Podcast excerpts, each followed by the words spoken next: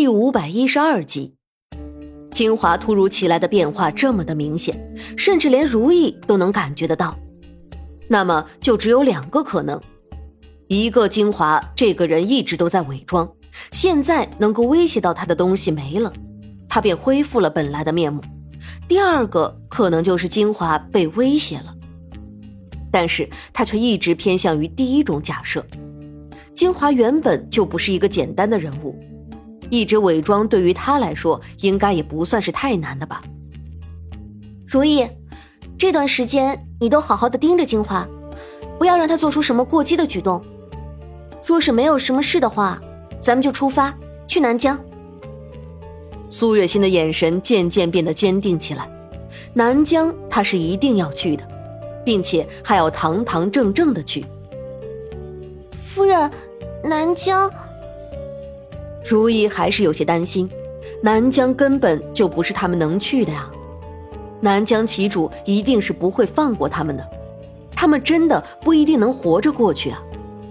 他不怕死，但是苏月心呢？好啦，我意已决，你赶紧去办吧。苏月心紧皱的眉头还是没有松开。如意知道苏月心是有些烦躁了，于是只能应声。他看了一眼苏月心。见他的面色还是很难看，原本到了嘴边的话又是一句都说不出来了。就这样，金华在不知情的情况下就被苏月心给监视了起来。金华也算是比较安分，与如沁却是一直都没有见过面。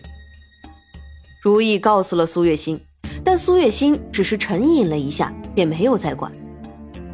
自从清河死了之后，金华和如沁。他们也就算是彻底的没有了关系，不交往也是很正常的。苏月心没有把这件事情放在心上，但是如意却上了心。到了第三天的时候，如意终于是发现了一些不一样的地方。她发现如沁已经好几天没有出过房间了。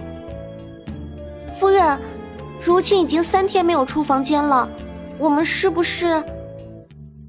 如意满脸的愁容，她不知道如沁到底是为什么，但是她总觉得，如沁和金华之间的关系是有些异常的。至于到底是什么样的，她还没能猜透。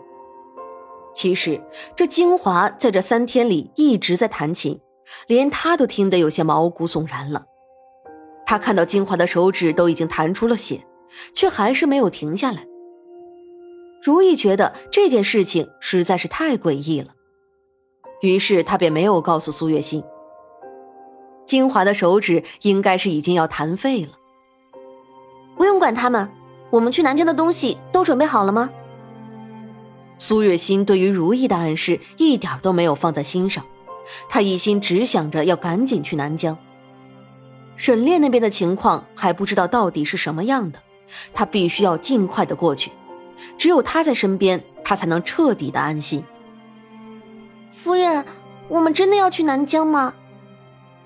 如意的心里还是有些顾虑的，她总觉得把金华一个人放在这里是会出大乱子的。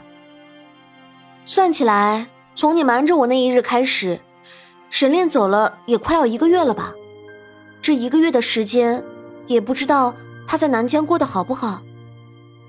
苏月心这番话像是对着如意说的，但更多却像是对他自己说的。夫人，如意真的很担心，苏月心这样子怎么那么像是走火入魔了一样的？金华那边的乱子还没有解决，苏月心这样根本就是把自己往火坑里推。好了，我们走吧。苏月心看了一眼如意，虽然并没有什么力道，但是如意却无辜的有些胆寒起来。他到了嘴边的话，不由自主的全部都咽了下去。是，如意最终只能无奈的说了这个字。他们就这样踏上了去南疆的路。说来也怪，苗疆的人对于南疆似乎都有一种很深的避讳，谁也不肯轻易的提起。而且如意去问过好多人，看他们的样子，明明就是知道南疆在哪，却又一直不肯开口。如意的心里也不知是不是松了一口气。但没有得知去南疆的路，他的心里怎么就这么的开心呢？当然，如意是不可能把这样的情绪表现出来的。夫人，他们似乎都不愿意告诉我们南疆的事情。如意把脸上的幸灾乐祸全部都掩盖了起来，换上了一副忧愁的表情。苏月心皱了皱眉，显然也很为难。去找找看，有没有谁能够提供南疆的消息？若是有谁愿意说，就给他一百两银子。啊！如意一惊，苏月心这么大的手笔，难道就只是为了去找个沈炼吗？这一百两银子。如意想想就觉得肉疼，还愣着干什么？赶紧去啊！苏月心见如意愣着，便催促道。如意有些不情不愿的走了。苏月心走不了，便只能在府里干着急。喂！不知道过了多长的时间，苏月心的房间里就多出了一道人影，还带着一些不耐烦。你怎么又出来了？该不会是我有什么危险了？苏月心环顾四周，并没有看到什么危险的地方，她这才松了一口气。若是再有一个像心如那样的女人突然冒出来，恐怕他会直接吓死的。